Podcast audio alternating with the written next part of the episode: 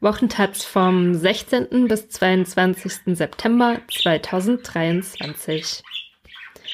Mein Leben ohne Apple-Rate. Unsere Autorin surft im Web wie ein Profi.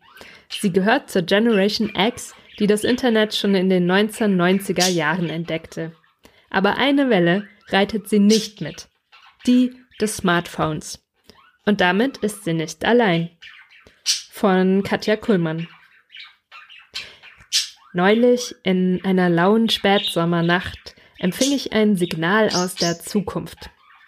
Ich sah ein Schild mitten in Berlin an der Torstraße, wo App-Entwickler ihre Spesen mit Apple Pay bezahlen, während Uber, Bolt und Liberando-Fahrer wie ausgehungerte Wespen um den Block kreisen, allzeit bereit, über einen Samsung Galaxy, einen Sony Xperia oder ein Xiaomi für einen Auftrag angepinkt zu werden wo formschöne Influencer, rummelplatzlustige TikToker und Insta-Touris ihre Stories drehen. Ich, wie ich wieder einmal sehr viel Fun habe und mega cute wirke dabei und Tinder-Opfer auf ihre Wich- und Weg-Dates warten. Dort zwischen all den elektrisch blau beleuchteten Gesichtern sah ich also das Schild. Und das Schild sah mich und wir beide wussten, etwas kippt gerade. Etwas wird sich ändern. Das Schild flimmerte nicht und machte keinerlei Geräusch. Man konnte sich nicht mit ihm unterhalten. Es befand sich auch kein QR-Code darauf. Es handelte sich um eine schlichte Schiefertafel. Sie stand vor einem Lokal. Jemand hatte mit Kreide draufgeschrieben, wir haben kein WLAN. Redet miteinander. Tut so, als wäre es 1995. Vor Rührung blieb ich kurz stehen. Dieses Schild war wie ein Trost. Nein, es war viel mehr. Es war wie eine lang ersehnte Bestätigung. Ich hatte recht gehabt, die ganze Zeit, all die Update-hysterischen Jahre über. Die Sache ist die, ich lebe ohne Smartphone. Stur, stolz und schon immer. Eigentlich dürfte es jemanden wie mich gar nicht mehr geben. Deshalb reagieren viele Menschen irritiert auf diese Informationen und aus diesem Grund schicke ich drei Punkte lieber gleich mal voraus. Erstens. Ich habe nichts gegen das Internet, im Gegenteil. Junge Leute, die zwischen 1995 und 2012 zur Welt kamen, werden in den Medien jetzt als iGen bezeichnet, als iGeneration, i wie iPhone. Menschen wie ich, zwischen 1965 und 1980 geboren, gelten als Generation X, wobei das X symbolisch auf Restspuren von Punk, auf eine Indie-Kultur verweisen soll. Fakt ist, wir sind die PionierInnen des Internets, diejenigen, die es überhaupt erst zum Laufen gebracht haben, damals in den Tiefen der 90er. Meine Altersgruppe war es, die Wikipedia oder YouTube mit ersten Inhalten füllte. Und auch heute schalte ich das Netz noch beinahe täglich ein und mache mich bei Instagram interessanter als ich bin. Wie Millionen andere auch. Zweitens.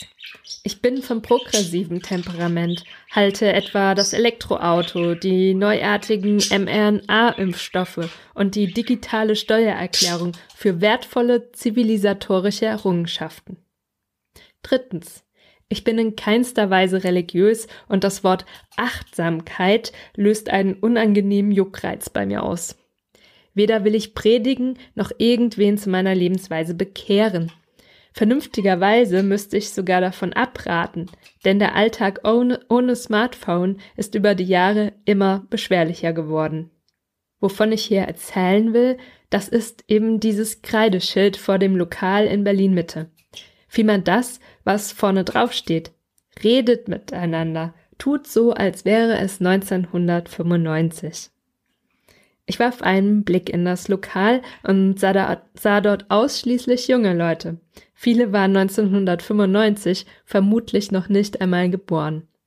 Während ich 1995 schon 25 war und gerade meinen ersten Home-PC hochfuhr mit einem klobigen Tower einem Bildschirm mit grüner Schrift auf schwarzem Grund, einem mal röchelnden, mal kreischenden Modem und einer zwölfstelligen CompuServe.com E-Mail-Adresse.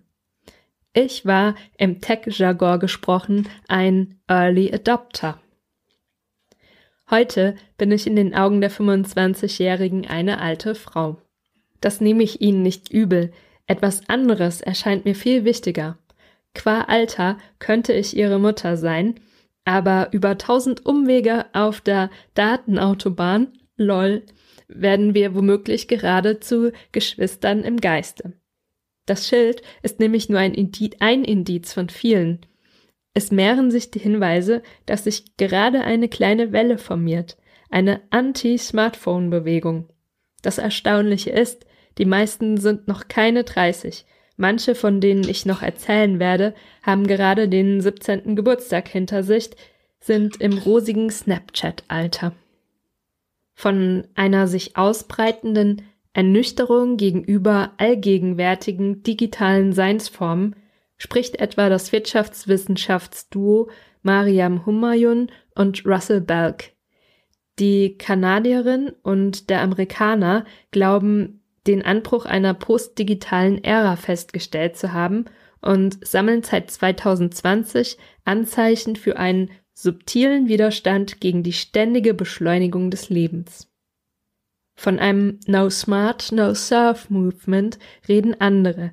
Und auch der Informatikprofessor und Internetphilosoph Cal Newport konstatiert einen lebendigen Aufmerksamkeitswiderstand.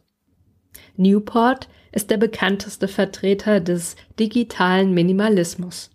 Er rät, die angeblich so smarten Phones öfter mal links liegen zu lassen oder sie noch besser zu entsorgen und durch ein altmodisches Tastenhandy zu ersetzen, der seelischen Gesundheit wegen.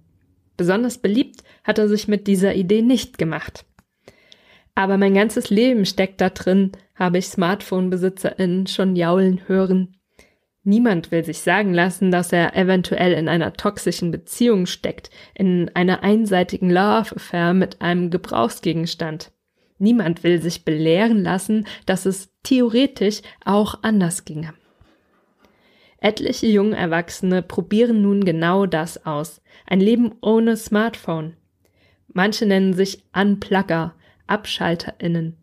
Andere bezeichnen sich als Neoluditen, moderne Maschinenstürmer.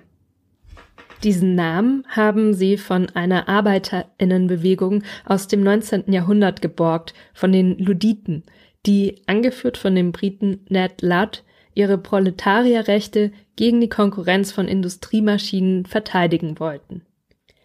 Die Neoluditen verabschieden sich nun von ihren Smartphones und besorgen sich tatsächlich einfache Tastenhandys, in Amerika Flipphones genannt, Manche löschen gleich auch noch ihre Social-Media-Konten aus ihren Laptop-Browsern, einige versuchen sogar gänzlich offline zu gehen. Nicht nur in Berlin und Brooklyn, auch in Linz, London oder Lissabon treffen sie sich in WLAN-freien Parks, Cafés oder Bars, um sich über ihre Erfahrungen mit dem Abschalt Abgeschaltetsein in einer rund um die Uhr angeschalteten Welt auszutauschen. In Zeitungsartikeln erzählen sie von ihrer Überforderung und Abneigung gegen das ständige angepiept werden. In nachdenklichen Essays machen sie Werbung für die Realität, wie die 1991 geborene Autorin Birte Mühlhoff. Gerade eben ist nun auch der erste deutschsprachige Anti-Smartphone-Roman erschienen. Zeiten der Langeweile heißt er, geschrieben hat ihn die Kulturwissenschaftlerin Jennifer Becker Jahrgang 1988. Die angeblich so sozialen Medien sind für die Romanheldin zu einem Geschwulst, zu einem Teratom mit Zähnen und Haaren geworden, das mich von innen aufzufressen drohte. Sie ist es leid, sich über ihr iPhone Inhalte in den Kopf zu gießen, die ich mittlerweile als Müll bezeichnete. Also trennt sie sich von dem Gerät. Auf einmal erstreckt sich der Tag vor mir wie eine fünfte Dimension, die ich eigentlich irgendwann in meiner Kindheit verlassen hatte, sagt die Romanfigur, bevor sie merkt, wie unbeliebt sie sich damit bei vielen macht. und dann wiederum von ihrem Außenseiterinnentum überfordert ist. Die jungen Smartphone-SkeptikerInnen führen einleuchtende Argumente an, warum sie sich von ihren immer wachen Geräten trennen. Weil sie nicht von früh bis spät mit Skandalen, Stars und Sonderangeboten belästigt werden wollen. Weil sie längst nicht mehr an den Zauber des Social Media Märchens glauben weil sie sehr genau wahrnehmen, wie künstliche Intelligenz sich immer weiter ins Spiel drängelt, Bots, Deepfakes und ähnliches, und wie autoritäre Tendenzen sich weltweit verstärken, weshalb sie nicht jeden ihrer Schritte auf irgendeinem Server, wer weiß schon wo und von wem und zu welchem Zweck, gespeichert wissen wollen. Zugegeben, Sie mögen nur eine winzige Mikrosubkultur sein, sehr süß und komplett machtlos doch sie betrachten die Welt aus einem ähnlichen Blickwinkel wie ich, und das tut mir gut. In meinem beruflichen und privaten Umfeld bin ich der Freak. Dieses eine lästige Huhn, das partout keine WhatsApp-Sprechblasen empfangen kann. Die anstrengende Tante, die nur per SMS erreichbar ist, der man E-Mails schreiben und die man umständlicherweise sogar anrufen muss, wenn man etwas von ihr will. Ob ich zum Schlafen einen Aluhut aufsetze, wurde ich schon gefragt. Ob ich meinen Weltuntergangsbunker mit Kunstrasen ausgelegt hätte. Sorry, aber diese Technikskepsis ist strukturell rechts, sagte einmal ein Freund zu mir und seine Unterlippe bebte. Ob vor Ungeduld oder aus Zorn, vermag ich nicht zu sagen. Seit auch mein Vater, ein schlauer Mann von gesunden 76 Jahren, sich ein Smartphone zugelegt hat und die GIFs und Sprachnachrichten zwischen ihm und meinem Bruder nur so hin und her fliegen, frage ich mich in zunehmender Häufigkeit, woher mein Starrsinn rührt. Vielleicht ist es gar kein Trotz? Vielleicht bin ich moderat verrückt? Beim Unplugging handele es sich keineswegs nur um eine Teenagerlaune, sagt die prominenteste amerikanische Maschinenstürmerin, eine 17-jährige Highschool-Schülerin namens Logan Lane, in einem Podcast der New York Times. Mit einem Dutzend Gleichaltriger hat sie in Brooklyn einen Luditenclub gegründet. Alle haben ihre Smartphones abgeschafft. Wenn sie sich treffen, sprechen sie über Bücher, zeichnen, hören Musik. Lane geht davon aus, dass es andernorts ähnliche Klicken gibt. Sie prognostiziert, da ist etwas Größeres im Gange. Und ich, ich bin dabei, jubelte ich innerlich, als ich erstmals davon las. Endlich bin ich wieder einmal ganz vorne dabei. Wenn ich die vergangenen 15, 16 Jahre auf meiner inneren Flatscreen-Revue passieren lasse, kommen sie mir vor wie ein schriller Film. Mit mir als super sympathischer Indie-Heldin wie aus einem Jim Jarmusch-Movie. Am 9. Januar 2007 stellte Steve Jobs in San Francisco das erste iPhone vor. Rasch legten sich die ersten in meinem Umfeld so ein Teil zu und fast alle der SchnelleinsteigerInnen waren in den Medien tätig viele im Segment Lifestyle-Journalismus, wo sich in den Nullerjahren noch obszön viel Kohle für unfassbar heiße Luft verdienen ließ. Zunächst diente das iPhone vor allem als Distinktionsmerkmal, als Statussymbol für Menschen, die damit prahlten, ab und an beruflich in New York zu tun haben. Typisch, dachte ich. Verzapfen ihre hohlen Trend-Newsletter und nehmen sich selbst viel zu wichtig. 2007 war auch das Jahr, in dem die Große Koalition in Berlin die Mehrwertsteuer von 16 auf 19 Prozent und das Renteneintrittsalter von 65 auf 67 anhob. Während die Unternehmenssteuern erstmals seit Jahrzehnten gesenkt wurden und das nicht zu knapp. Derweil wurde bekannt, dass die zwei reichsten Menschen der Welt, Bill Gates und Warren Buffett, mehr Geld besaßen, als die 45 ärmsten Länder der Welt in einem Jahr erwirtschafteten. Im Juni kam es beim G8-Gipfel in Heiligdamm zu heftigen Auseinandersetzungen zwischen Demonstrantinnen und der Polizei. Im August platzte eine Immobilienblase, die globale Finanzkrise begann, was den Dow Jones Index nicht daran hinderte, zügig einen neuen Höchststand zu erklimmen. Neoliberalismus wurde das alles genannt. Das iPhone war das coole Maschinchen zur eiskalten Zeit. Und dementsprechend teuer. Selbst wenn ich es sexy gefunden hätte, hätte ich es mir nicht leisten können. Und wahrscheinlich wurzelt hier meine Verachtung für das Smartphone an und für sich. Es war das metallisch schimmernde Sinnbild meines Klassenneits. Mein Tasten-Nokia aus den frühen 2000ern und ich, wir kamen weiterhin gut miteinander klar. An meinem Heim-PC startete ich eine vielversprechende MySpace-Karriere mit fünf Fantasieprofilen auf einmal. 2008 büffelte ich HTML-Codes und meldete meine eigene Webseite an, was allerdings kaum jemanden interessierte, denn zur gleichen Zeit platzte Twitter in die Welt. 2009 besaßen dann schon fast alle in meinem näheren und weiteren Umfeld eines der nagelneuen Phones, ein BlackBerry, ein Samsung Omnia, was weiß ich. Erinnert sich noch jemand daran, wie die Leute ihren schicken Telefone damals streichelten, mit verzücktem Blick, wie frisch verliebt? Das hielt ein paar grauenerregende Jahre an, mindestens bis 2011. Und du? Zögerst? Ausgerechnet du, die immer bei allem mitreden will? wurde ich von da an öfters gefragt. Immer schön mit der Ruhe, antwortete ich. Man weiß doch, dass neue Erfindungen so ihre Macken haben, und ich mache mich doch nicht zur unbezahlten Beta-Testerin für Silicon Valley. Ich weiß noch genau, wie die anderen belustigt ihre Köpfe schüttelten. Vielleicht schwang schon damals Mitleid mit, Mitleid mit mir, die sich zum Hinterherhinken entschlossen hatte. Inzwischen weiß ich, dass 2009 erstmals der Day of Unplugging, der Tag des Aussteckens, ausgerufen wurde. Dass sich schon damals Widerstand regte gegen das, was schlaue Leute bis heute die kalifornische Ideologie nennen. Die Macht des Metaversums und von Google Alphabet. Die Datenfresserei in Palo Alto und Mountain View. Mein PC gab den Geist auf. Ich organisierte mir einen Laptop und legte mir ein Facebook-Konto zu. Wie Twitter, nur weniger hektisch. So stellte ich es mir vor und schrieb My phone is smarter than yours in mein Profil. Derweil tat sich in Bonn und München Spannendes. Drei deutsche Netzintellektuelle, Jörg Blumtritt, Benedikt Köhler und Sabria David, schalteten sich zusammen und schrieben am Neujahrstag 2010 einen Text, der binnen weniger Tage um die Welt ging das Slow Media Manifest. Technische Errungenschaften werden darin ausdrücklich begrüßt, aber nicht wahllos.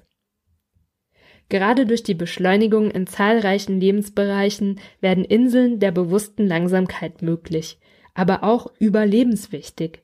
Slow Media sind kein Gegensatz zur Geschwindigkeit und Gleichzeitigkeit von Twitter, Blogs und Social Networks, sondern eine Haltung und Art, sie zu nutzen.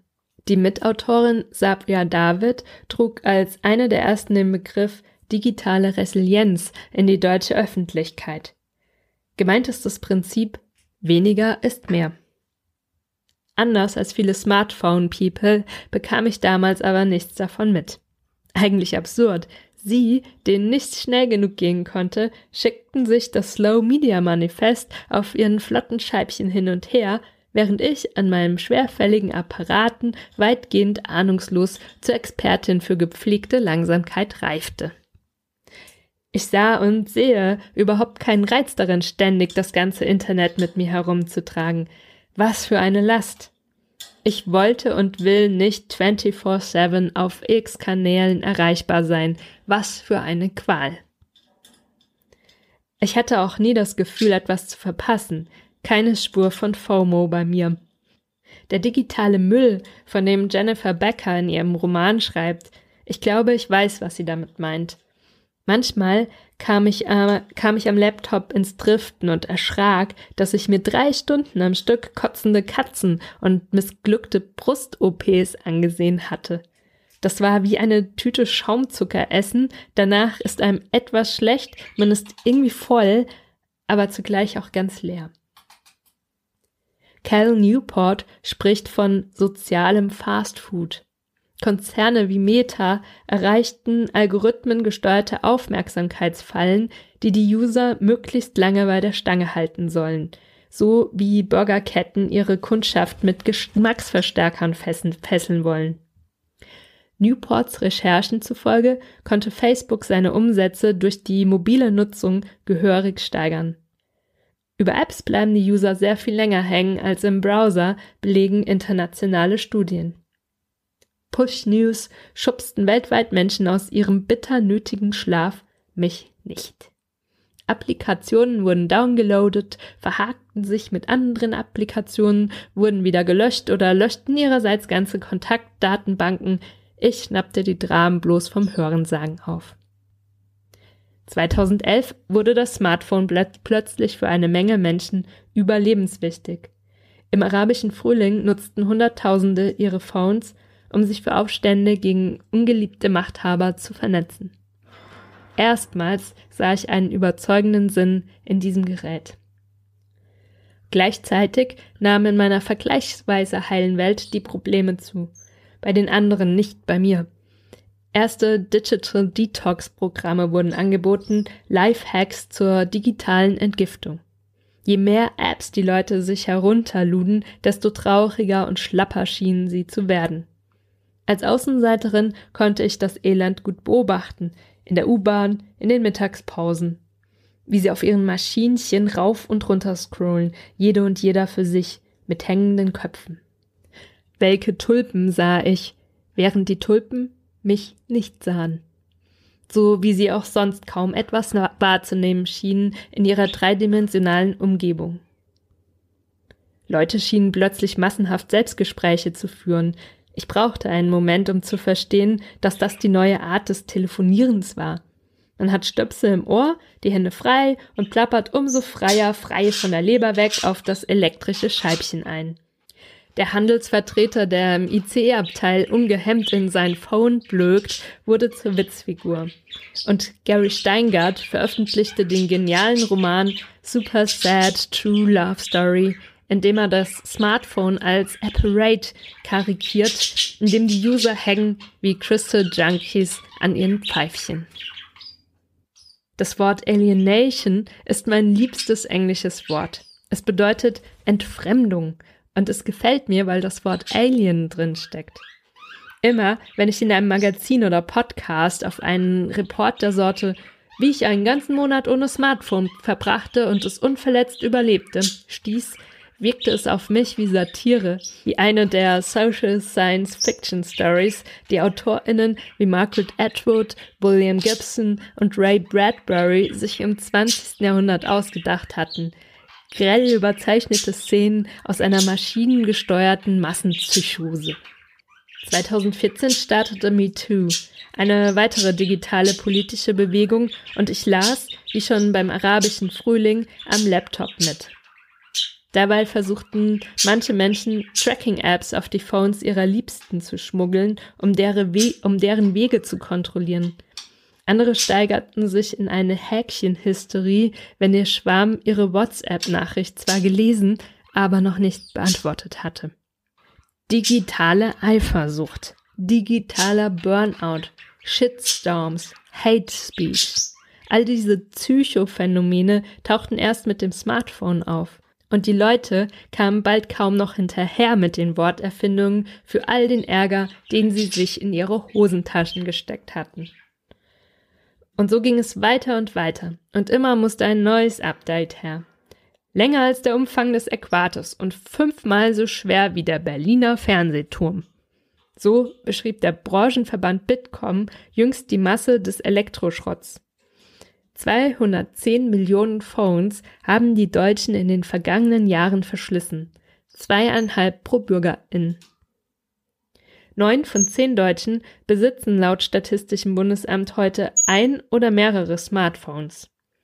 In der Einkommensklasse ab 5000 netto im Monat sind es 97 Prozent, bei denen die weniger als 1250 Euro heimbringen, nur 70. Am stärksten ist die Smartphone-Dichte bei den als besonders leistungsfähig geltenden 25 bis 34-Jährigen, 99 Prozent. Am dünnsten bei den tendenziell nicht mehr ganz so fitten über 80-Jährigen, 52 Prozent.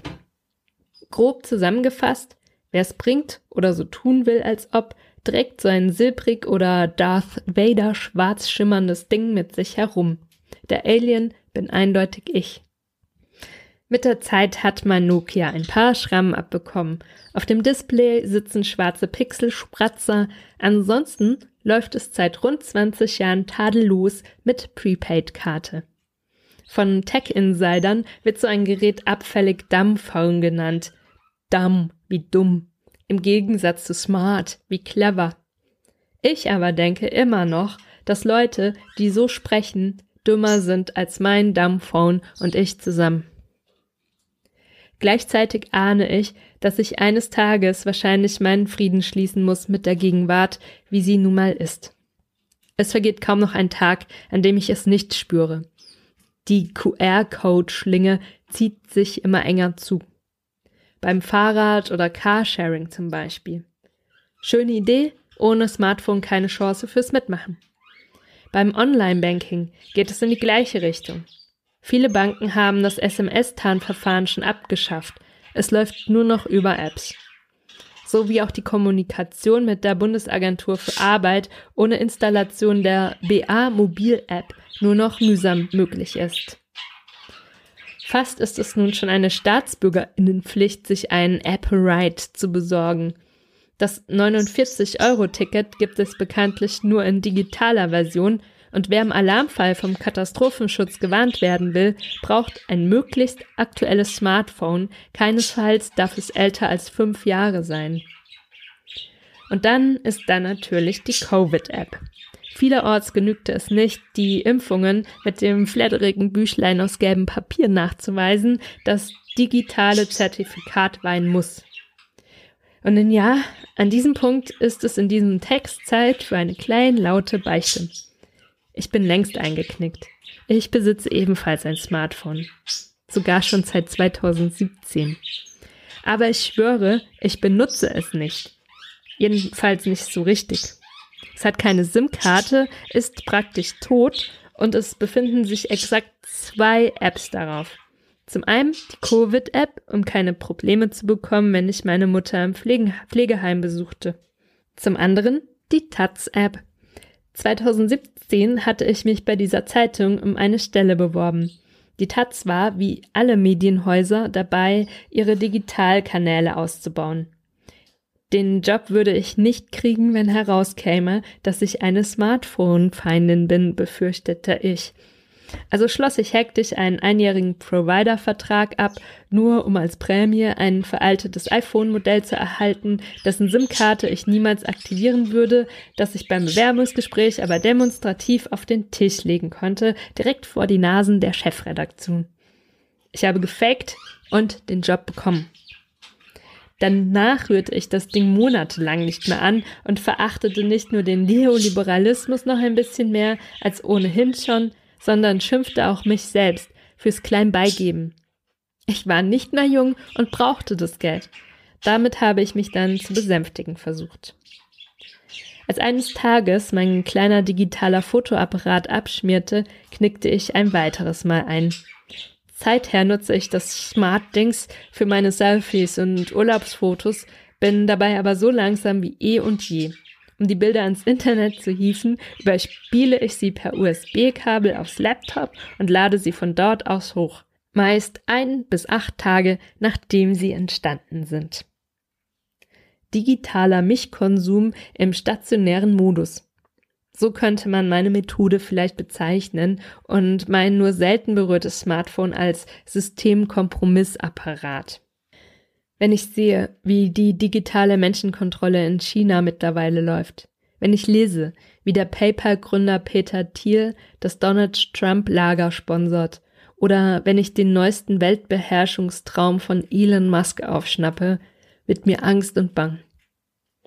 Andererseits will ich nicht so klingen wie eine Antiglobalistin, wie eine der neuen alten Rechten, die gegen alles hetzen, was ihre Hutschnur übersteigt. Schon gar nicht will ich klingen wie Ted Kaczynski, der glühende Selbstversorger und Antizivilisationsanarchist, der in den 1990ern als UNA-Bomber bekannt wurde, nachdem er 16 Paketbomben quer durch die USA geschickt, 23 Menschen verletzt und drei getötet hatte. Aus Hass auf den technischen Fortschritt. Gelegentlich komme ich mir selbst schon verdächtig vor. Sind es nicht immer Terroristen, immer die fiesesten Gangster aus Aktenzeichen XY, die sich über einfache Wegwerfhandys verabreden mit Prepaid-Karten? Aber ich hänge an meinem Nokia. Ohne Navigations-App verlaufe ich mich gelegentlich, doch dabei erfahre ich sehr viel von der Welt. Wenn ich mal nach dem Weg fragen muss, komme ich mit Fremden ins Gespräch. Ich will nicht immer schon vorher wissen, was andere User von X oder Y halten, will mich überraschen lassen und verschwinden können, will nicht, dass Algorithmen mir ständig einflüstern, was gut für mich ist. Das wirkt auf mich wie eine Mischung aus Stalking und Bevormundung. In der Psychologie gibt es den Begriff der Nachbeälterung. So heißt eine Therapieform für Menschen, die in der Beziehung zu ihren Eltern zu kurz gekommen sind. Und genau so wirken manche Smartphone-People auf mich. Als ob sie rund um die Uhr nach Betreuung hungern. Und nach sofortiger Bedürfnisbefriedigung. Alles wollen sie immer instantly haben. Ich weiß, dass die Smartphone-People mich für kindisch halten. Dabei sind sie doch die ewigen Kinder. Das denke ich tatsächlich. Logan Lane, die 17-jährige Neoloditin, sagt, keine Ahnung, wie die Welt in sechs Jahren aussieht. Ich hoffe, dass ich dann auch ohne Smartphone noch einen Job finden werde. Ehrlich gesagt bin ich da aber ziemlich pessimistisch. Für Sabria David, die Autorin des Slow Media Manifests, liegt die junge Amerikanerin mit ihrer Einschätzung richtig. Für breiten Widerstand gegen smarte Technik sei es zu spät sagt David, als ich sie via Zoom kontaktiere. Die unreflektierte Nutzung ist einfach sehr verbreitet. Eines dürfe man nicht übersehen. Das ist schon auch ein kleiner Kreis. Das sind selbstbewusste Jugendliche aus medienkritischen Elternhäusern oder Schulen, die gelernt haben, die Dinge zu hinterfragen. Ähnliches betonen auch Humayun und Belk, die zur postdigitalen Ära forschen – Viele Menschen seien beruflich auf digitale Geräte angewiesen, vor allem in der Gig Economy, wo schlecht bezahlte Jobs auf Zuruf verteilt werden. Das sich ausklinken können gerate mehr und mehr zu einem Luxus, schreiben sie. Dennoch hält Sabria David die Anti-Smartphone-Bewegung für ein spannendes Phänomen. Es ist schon interessant, dass es mehr als zehn Jahre brauchte, bis, solchen, bis solche Stimmen laut werden. Aus ihrer Sicht lohnt es sich, über einen Korrekturpendel für die schnellen digitalen Entwicklungen nachzudenken. Es sei wie bei der Eisenbahn. Was hilft der stärkste Antrieb, wenn der Zug mit Tempo 300 ohne Halt durch den Bahnhof rast? Bremsen sind genauso wichtig wie der Motor, sonst entgleist das ganze Ding. Gleich nach unserem Zoom-Gespräch google ich noch einmal Digital Detox und stoße auf 37 Millionen 800.000 Einträge. Am Abend treffe ich eine ehemalige Kollegin in einer Bar. Während ich auf sie warte, schreibe ich eine SMS an einen Freund. Als die Kollegin auftaucht, liegt mein Nokia neben meinem Glas. Ach, sagt die Kollegin, du hast jetzt also auch eins dieser neumodischen Hipster-Handys?